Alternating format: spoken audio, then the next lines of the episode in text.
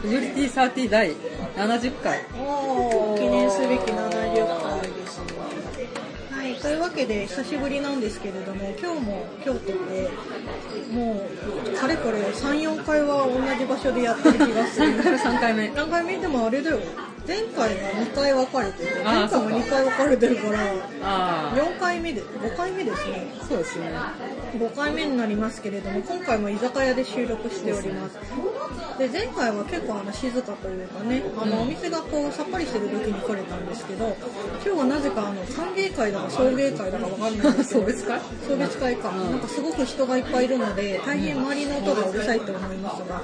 ご容赦くだごさ容い。赦ください私たちも頑張ってしゃべりますそうです。はい。えっ、と、フジョリティサー、フジョリティサーティーは、いい年こいたみそじ声オタク不女子2人が、アニメや漫画、ゲームなどについて、だらだらオタクトークする番組です。なお、スカイプ旅行の月、聞くに耐えないところがあると思いますが、違うわ、スカイプじゃねえや。居酒屋だよ。居酒屋旅行につき、聞くに耐えないところがあると思いますが、ご容赦ください。はい、今日もまた埼玉県某所の居酒屋にねえ。で収録中でしす。かも今日雨が降っちゃったからね。うん。なんなんだよ。実は、はい。本当先週やろうって話で、うんうんうん。いや私が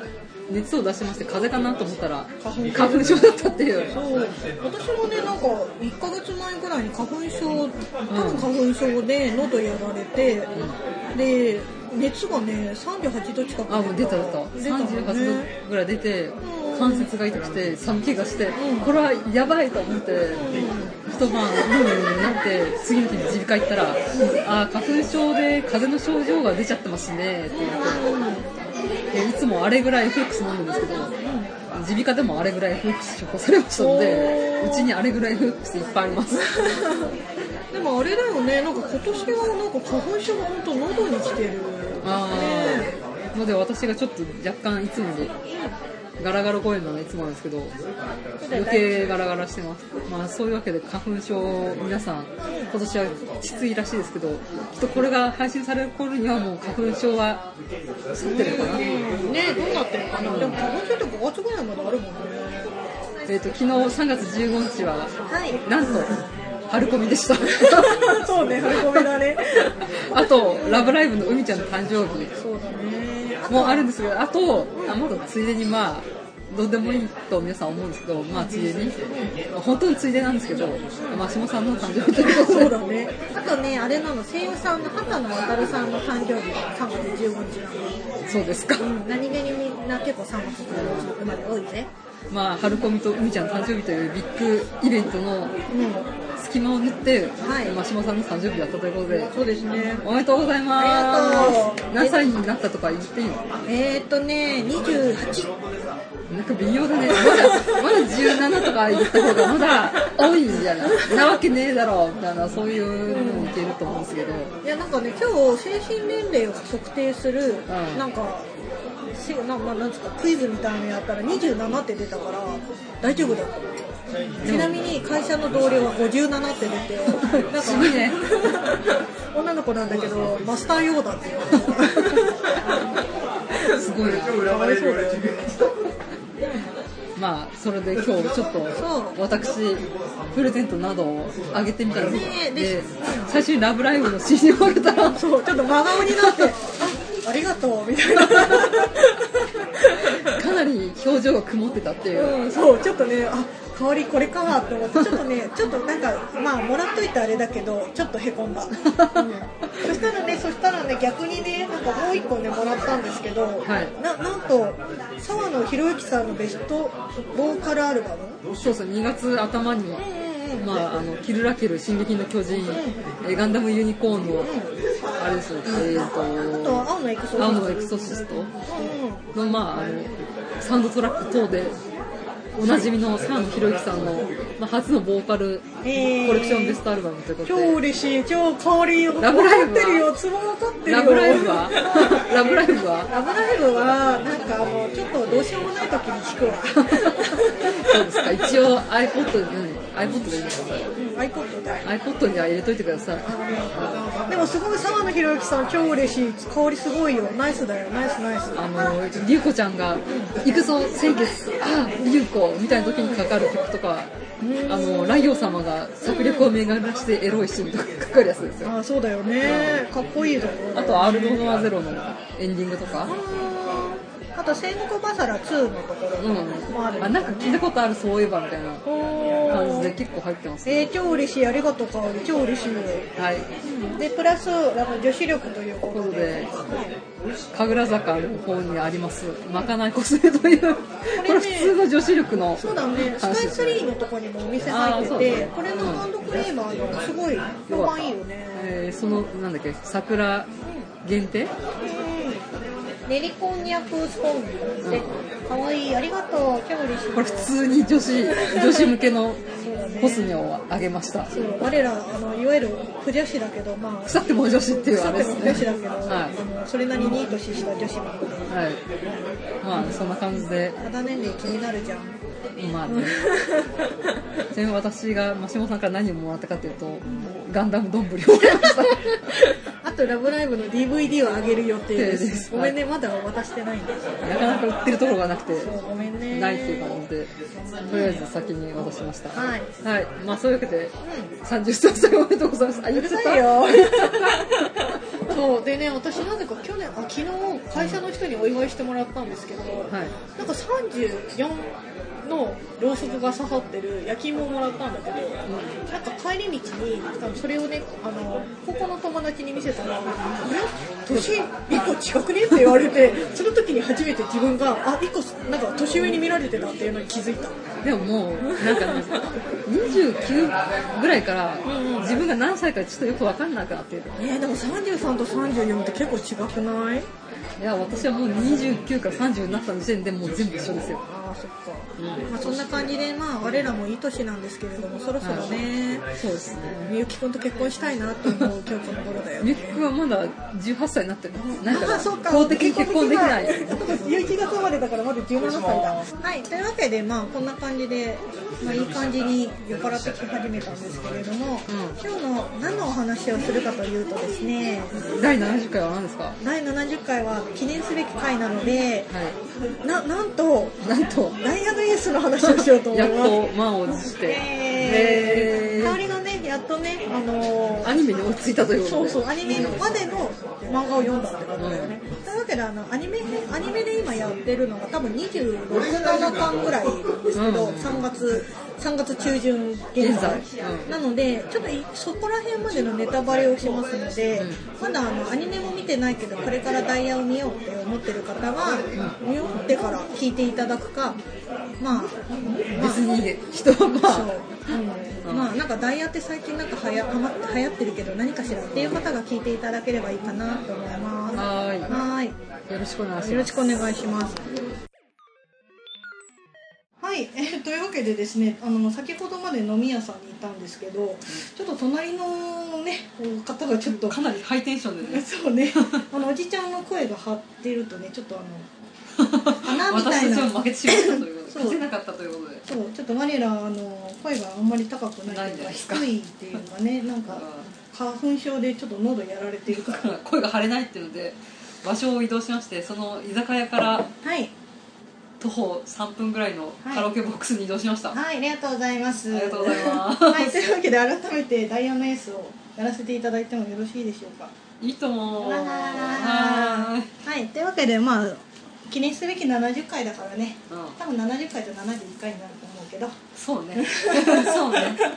ちょっとあの今回カラオケということで隣のね方があのまた10秒歌い出すかもしれないですね3年、2、3年前なんですよ。そうかそんな前、んあそんな前かちなみに隣の人の人からでした、今見たら。はいというわけでまあダイヤのエースなんですけれども、うんはいえダイヤのエースまあ最近不女子にすごくそうですね。配人気ですね給、弱ペダ、ダイヤみたいな。そうだね、になってきてるのでまあ知らない方はそんなにいらっしゃらないとは思うんですけれども一応、まあ軽く説明を軽く説明の方をさせていただきますと、えっと、少年マガジン、うん少年週刊マガジンで連載中の野球漫画ですねうん、40なんかえっと今度の3月17日に46巻巻が出るかなあのが出てでまだ連載中ですねで作者さんが寺島裕二さんあこの人はもともと高校球児ですあー、はいはい野球経験者って野球経験者ですねはいですね、えっと、話のストーリー的には主人公の沢村栄純君っていう男の子が、えっと、中学3年生の時に有名野球高校にスカウトされてうんでもともとその子は中学校で野球のキャプテンをやってた子なんだけれども、あまあ、弱小校っていうか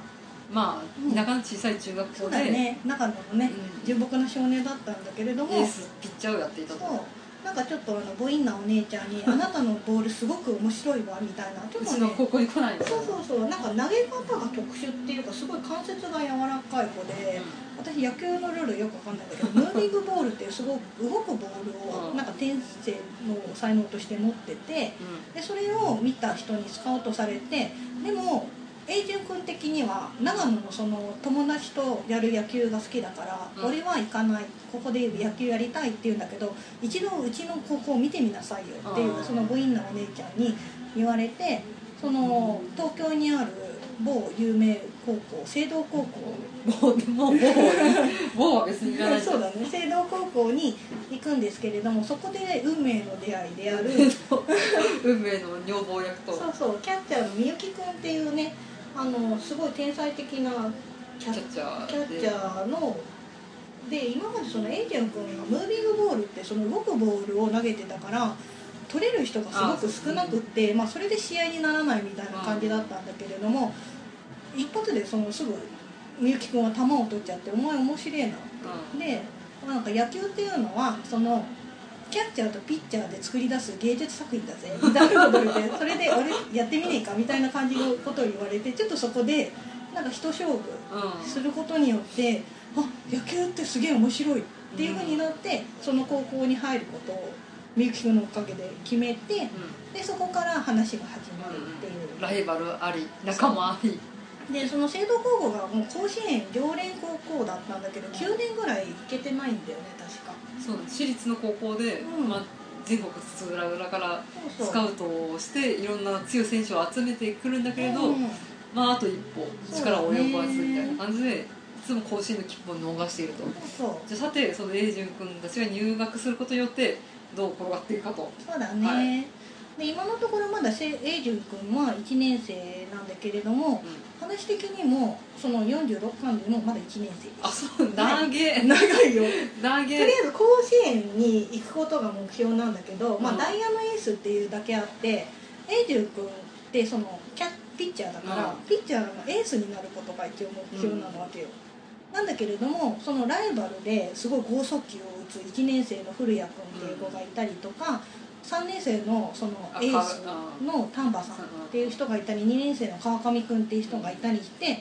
そのエースになるっていうのはどういうことだろうみねたいな。普通の野球漫画っつったらもう一人ピッチャーがいて、うんうんその主人公ピッチャーとライバル校のいろんなピッチャーとの対決を描くそうっだていうね。漫画が多い中でうん、そのいろんなピッチャーがい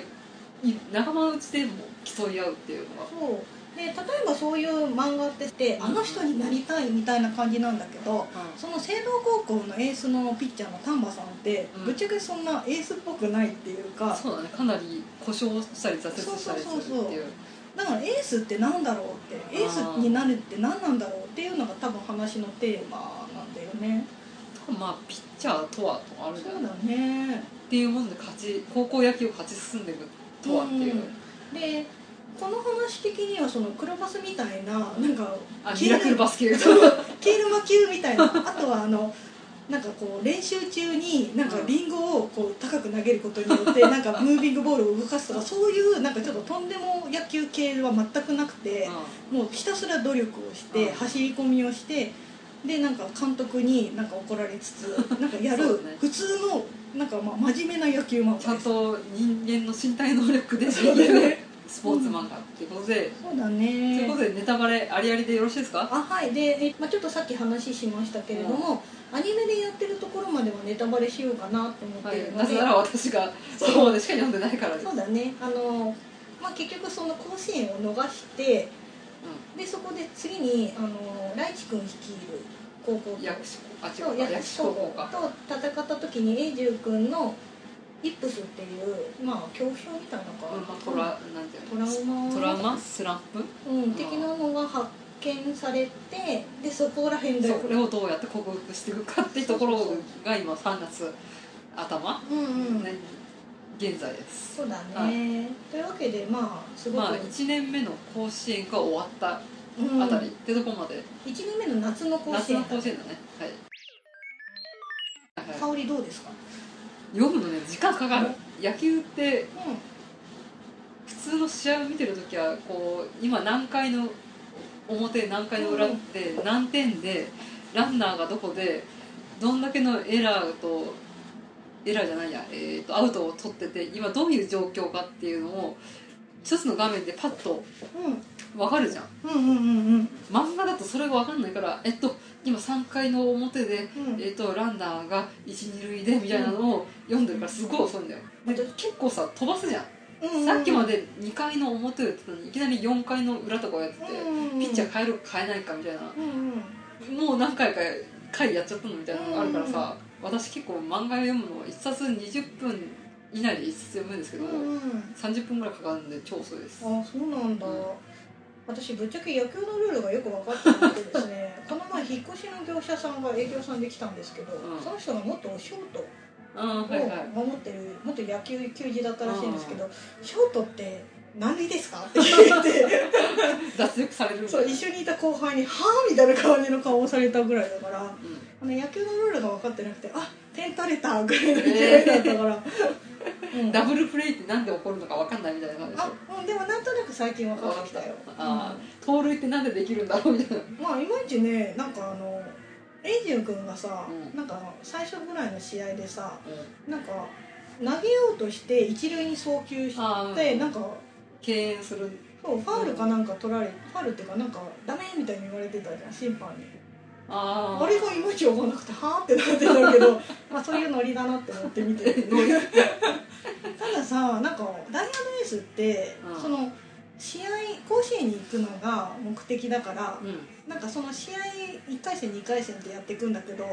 次にここのライバル校と対決するとしたら、うんここは負けんだろうなっていうのあがあまなあんねとなくわかるよね、うんうんわかるうんだからまあ話が読みやすいって言えば読みやすいんだけれどもうんやっぱりなんかなん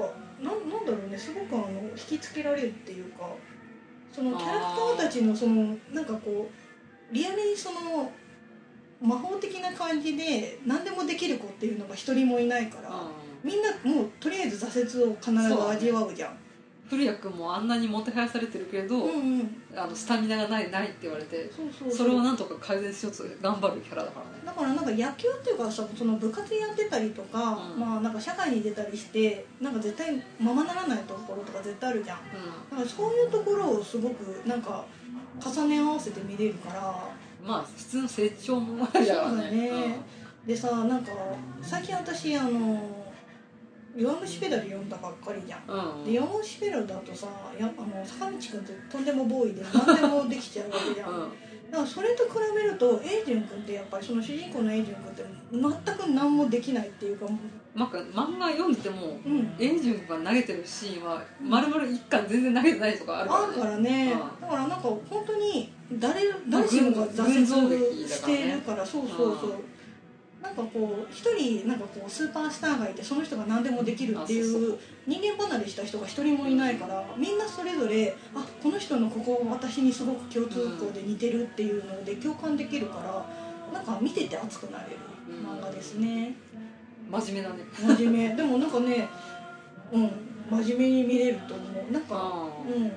自分の子供が生まれたら野球やらせたいなってあ思 そううあとあそうですかそう一番私の私が一番やりたいのはあの聖堂高校の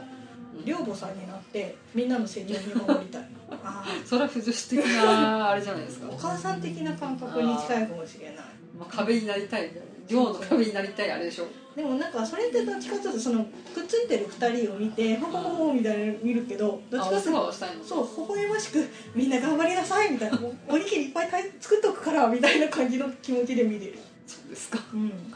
ていう感じですね。じゃあさ、香り好きなキャラクターとかはどうよ。みゆきくん一択だよあ本当にだえってなぜならうん漫画で読んでると声が関俊彦に聞こえるからそうなんか我らの世代だとね、うんなんかみゆきくんって関俊彦かなっていう、うんあの土井先生かな的 な感かじなっのていう、ポジションだよねう、ん、そうかみゆきくんかえクリス先輩は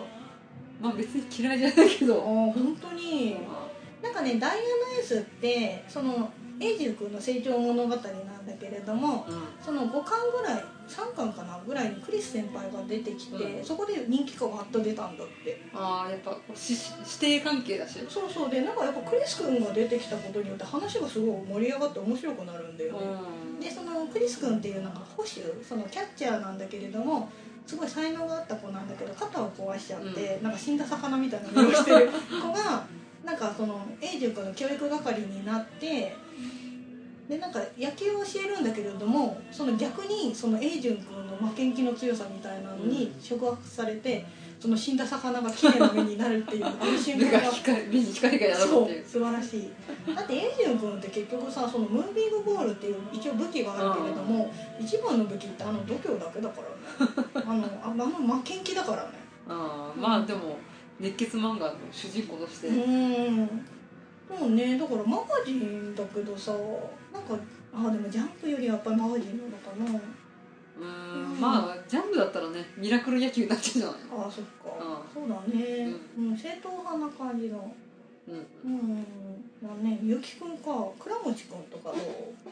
ううん、うん、なんかそこら辺に行くとねうん私認識しないからあんまりおいあとなんか、うん寮の同室の先輩とか何人かいるじゃんあいるね倉持君もそうかあと倉もえっ、とね沢村英順君の5号室って言われてる人が1個上の先輩が倉持君でもう1個上がマスコ先輩、あそうマスコ先輩とかもあんま認識しないから、そっかマスコ先輩いい人なんだよ、だって声優さんが畑野渉さんだからねわかんねえ私と誕生日が一緒の畑野さんだからね 最近あの川上先輩を認識したからね下野紘さんあでそうす川上あのりうんうんのり先輩4ペダルで言う、うんうんなんだっけ杉本ポジション的な、あそうだねう、んど努力家で影の勇者的なう感ん、じ、凡人枠でうん、うんうんまあ S 君も凡人じゃ凡人なのか、そうだねでもまあこのさ聖堂高校ってうんうんエリートを集めてるんでしょそうだからそんなのり先輩でもエリートだよねまあそうなんだよねうんうだから野球って9人でやるけれども、うんその3年生2年生1年生もいるし、その控えの選手の子もいるし、ん、うんプラス他の学校の生あのライバルえライバル校の子たちもいるしでうん結構かなり多いよね多いよねあとキャプあキャプテンじゃない監督さんもいたりするし、あかなりね、うん覚える人数多くてああそっかだなんかよく通常の野球ものってまあうん同じ同じでもないけどあの大きく振りかぶってやったら9人じゃんあれはもう新設の野球部で9人から弱小野球部からスタートしようって話だから、うんうんうん9人覚えばいいけどさこれもうその青農高校野球部だけでなんか50人ぐらいいるじゃん、 そうだねいっぱいいるからねうあの青堂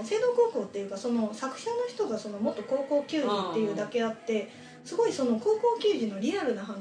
なのねでやっぱりさ高校球児って結局その野球できる期間ってに 2, 年ん、半しかないうんそうだねわけじゃんうでん1年目ってやっぱ控えでうん2年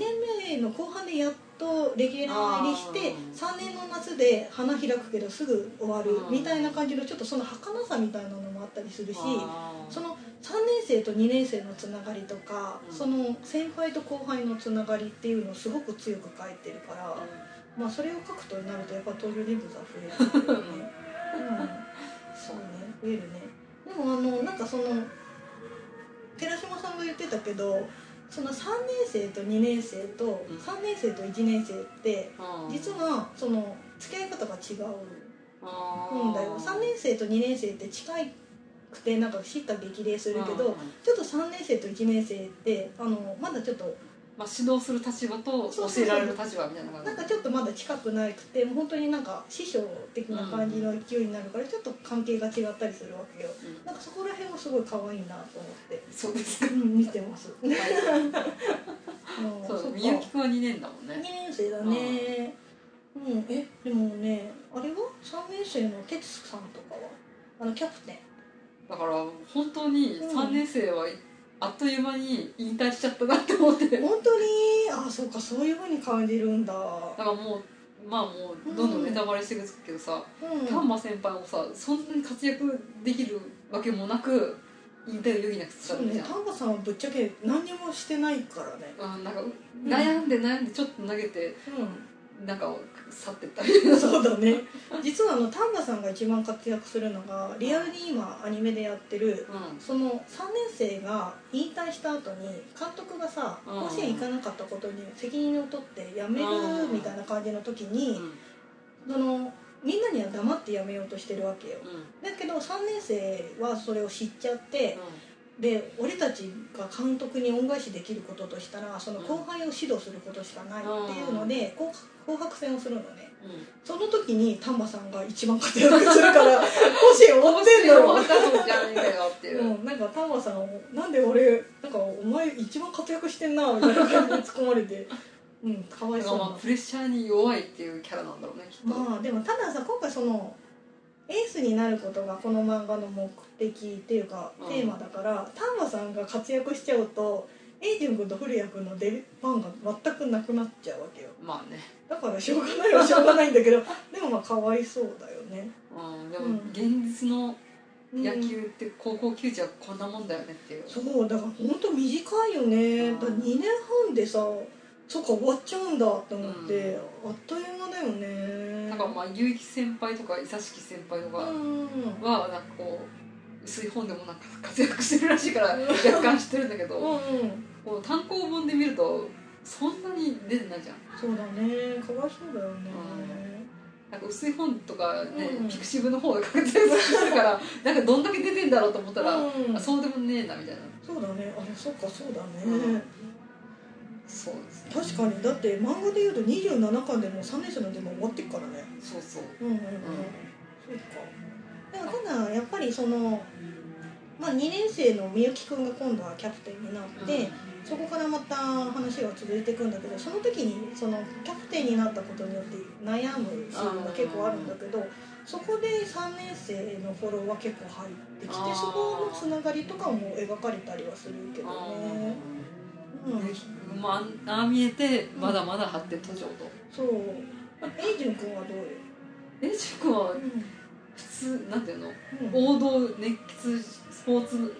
漫画の主人公としていいんじゃないですかかわいいよねあのエイジュン君がイップスを患ってさ目に光がなくなるあの憂いの老いびたエイジュン君がめっちゃかわいうんいレイプ名みたいそうレなイプ名になってるエイジュン君がめっちゃ可 愛いね、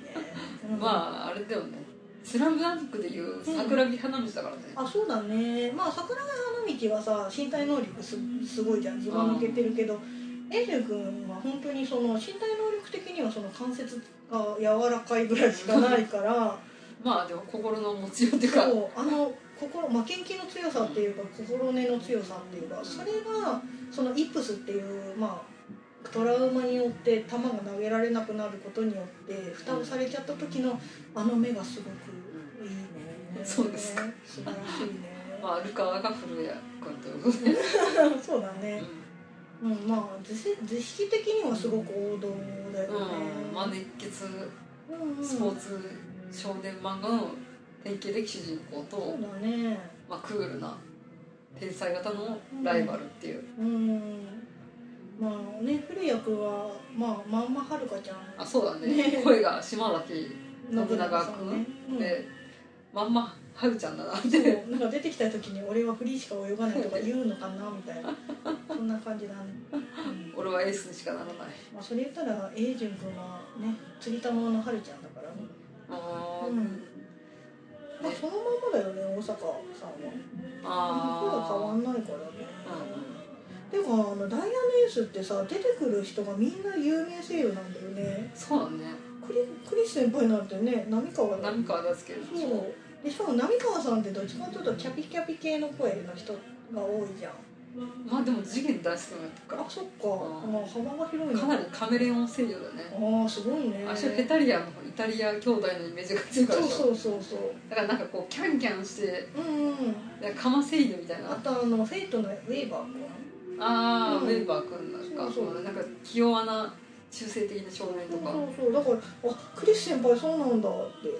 いやでも波川確かカメレオン声優ですあよあねえみゆきくんなんて桜井さんだからねそうねうんなんで関俊彦なんじゃないですか それがね我らの世代からはちょっと離れているからだよ、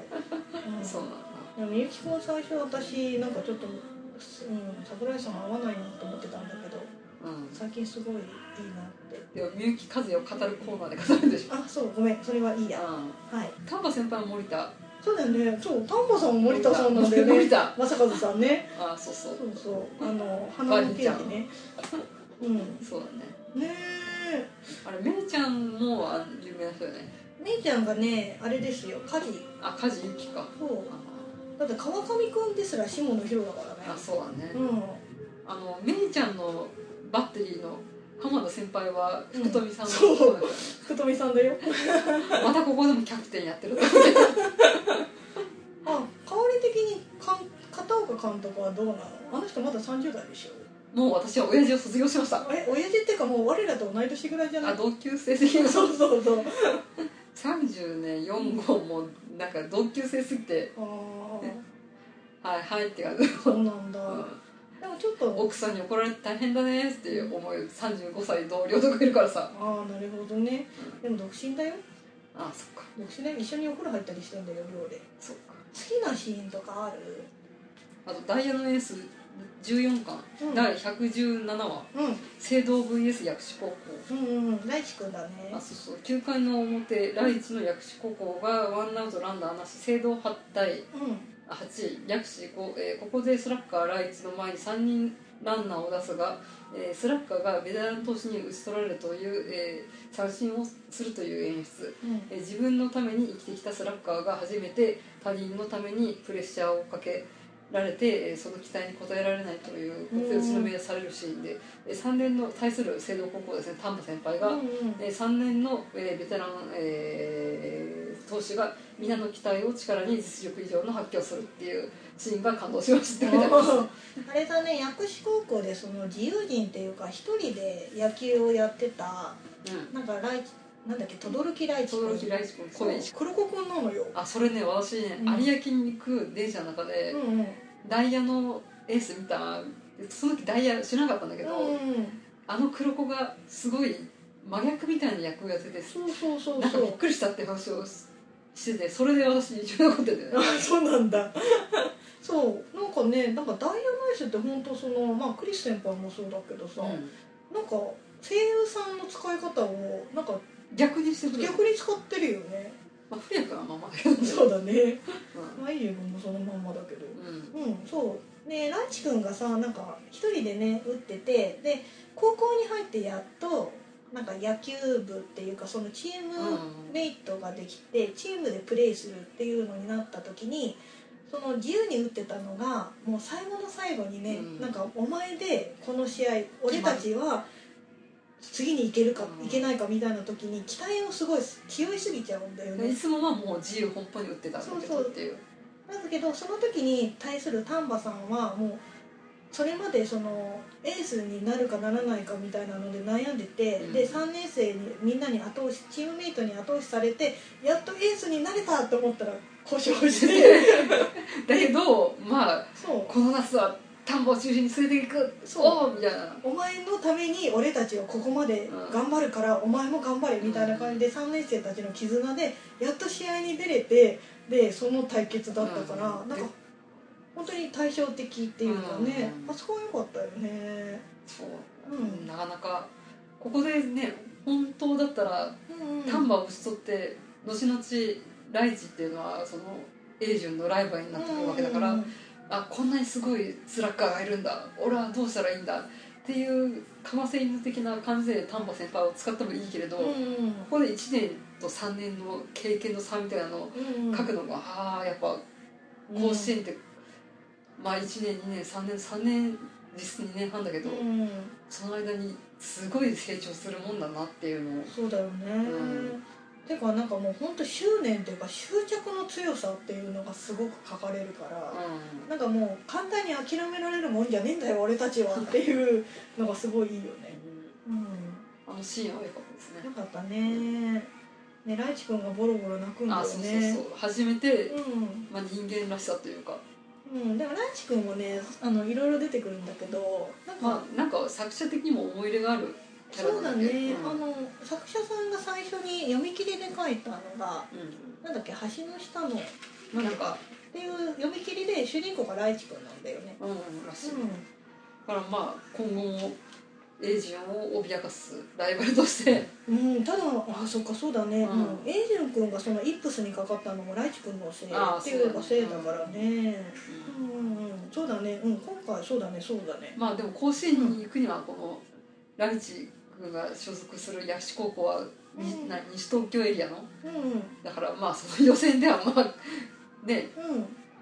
敗退して甲子園で戦うってことはないんだろうけどねそうだね私ねみゆきくんのライバルのめいちゃん結構好きでさああ稲実そうで成宮めいちゃんっていう、まあ、ピッチャーでで、まあ、結局その青道高校に勝って甲子園に行く子なんだけれどもすごいまあなんか普通の漫画の描かれ方としたらもうなんか雲の上の存在なんかこの人には絶対勝てない勝とうみたいな絶対的エースっていうそうそうね感な覚だからね描き方をされるべきなんだけど結構あのめいちゃんって盛大にいろんなところでずっこけるわけよ。ああなんかそのなんだっけ暴投しちゃって自分のせいであー試合を負けちゃうっていうところも味わうし、うでその後なんかん今2年なんだっけ今2年生あそう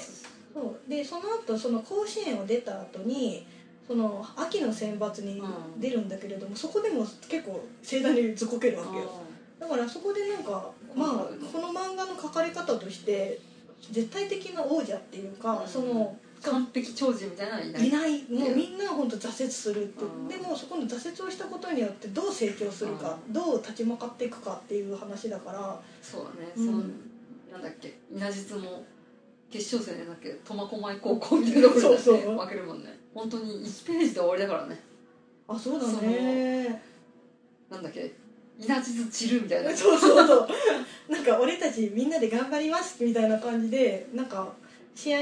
なんかその試合の決勝戦の前の話で俺たなんかめいちゃんすごい王自信様的な感じうんの俺子様自信家みたいな感じそだもうんねそうそうで3年生のそうあのキャッチャーの3年生でキなんャプかテンキャプテンだった本当にあの稲実の精神的支柱みたいな感じの人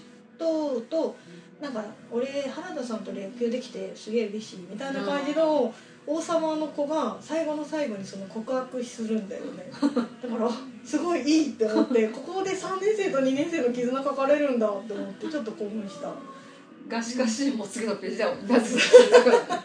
まあそうだよね、まあ、そこでね優勝しちゃうとそれこそその稲実が王者になって、うもう越えられない壁みたいになっちゃうからさん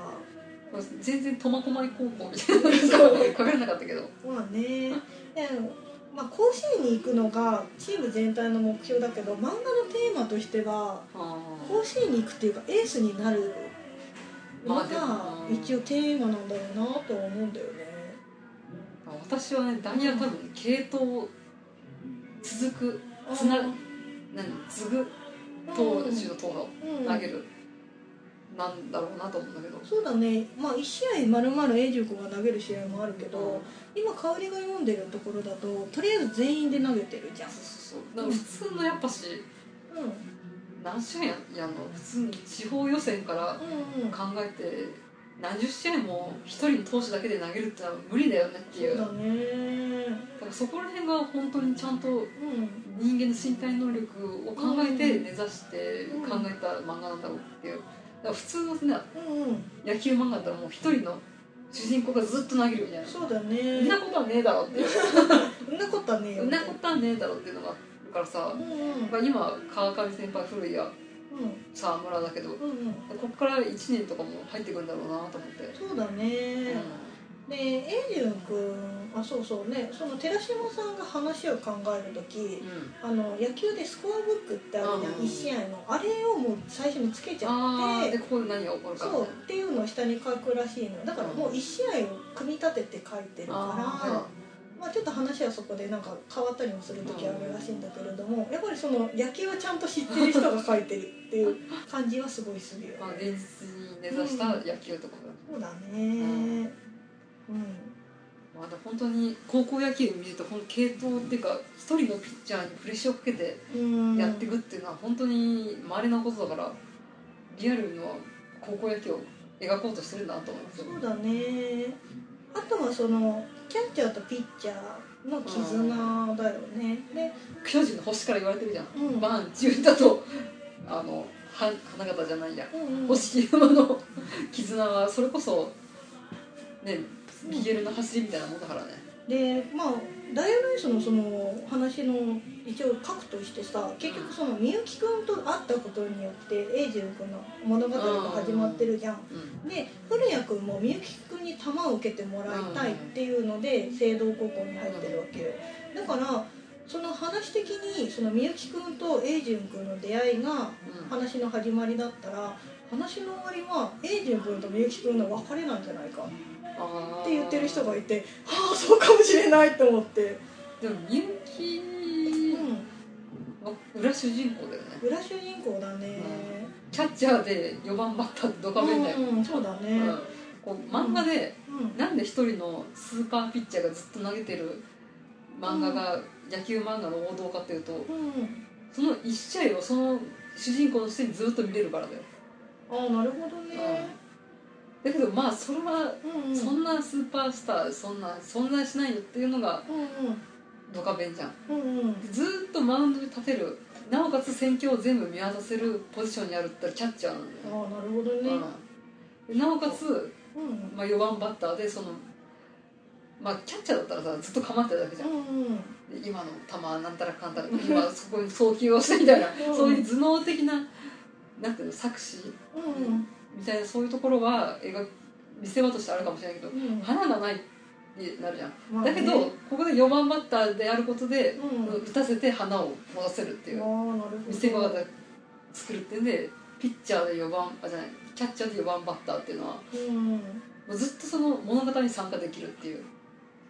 でやっぱ主人公なんだよねうーんそうかそうだねでもみゆきを脅かす存在ってさういないんだよね話的にうんその稲光のライバルの原田さんはまああー一応同じようなポジションだけれどもまあ卒業しちゃったしねそう卒業しちゃったしその次の樹くんっていう子がいるんだけどその子はもう本当にまだ1年生だしああなまんかだ原田さんには顔ならないけどまあなかなかいいそう筋いうっそてるしてるよってめいちゃんが言ってたそうそうでめいちゃんと一緒になんかこう成長していくみたいなあ話あででクリス先輩っていうそのみゆきくんが唯一尊敬してるまあ唯一じゃないけれどもその聖堂高校になんで入ったかっていうああとそのみゆきくんがねクリス先輩がいたからうんっていうので入ってきてる子だからでそこでなんかライバル関係をなればよかったんだけどクリス君が肩壊しちゃってうんもう先生離脱しちゃってるから本当みゆきそう君だねの一人芝居じゃないけ知どらない一人舞台になっちゃってるところはあるよね。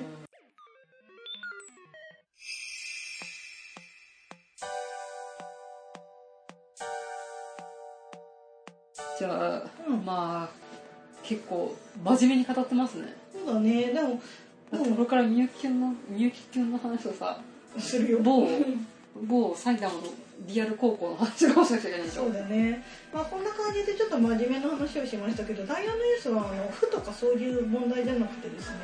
あの普通に面白いです熱い青春野球もそして群像芸だよね行動劇だねで、うんまあ、さっきあの話が展開がちょっと読みやすいっていうは話をしたんですけれども、う全体的な話の流れから考えると結構まあ読みやすいんだけれど30分ぐらいからもうそれじゃなくてもう話にすごい集中してうもう、んああこんな感じなんだっていうのでぐいぐい読めちゃうからあうんの大丈夫ですかぜ大丈夫だと思 う全然あの香りはちょっと時間かかるって言ってたけどなんかね私もそれは最初感じてて、う文字多いじゃん結構まあねそう今の何が起こってんのえっと今二塁に即球したからみたいな そうそうだけどなんか3時間ぐらいから本当ね展開が早いっていうか本あ当ぐいぐい読めるかーら勢いに乗っていけるんだそうなのであのぜひとも読んでいただきたいと思いますとりあえずうん最初は1巻から5巻まで読んでくれればクリス先輩 とのそのなんか指定関係がね師弟関係でおっほーってくるからそこでぜひとも読んでいただきたいなって思いますはいじゃあとりあえずはい前半締めてくださいはいえっ、と「モジョリティサーティではお便りを募集していますメール、ツイッター、ブログコメントからどうぞ。ブログは http コロンスラッシュスラッシュフリョリティサーティーポッドキャスト .c サーネット。メールはフリョリティサーティーアットマーク gmail.com です。はいはい、というわけで後半はちょっと不敵な感じで話をさせていただきますのでまあ聞いていただいてるのはね多分不女子と愉快な仲間たちだとだと思いますのでぜひともみんなでみゆきくんをいじめ ようぜ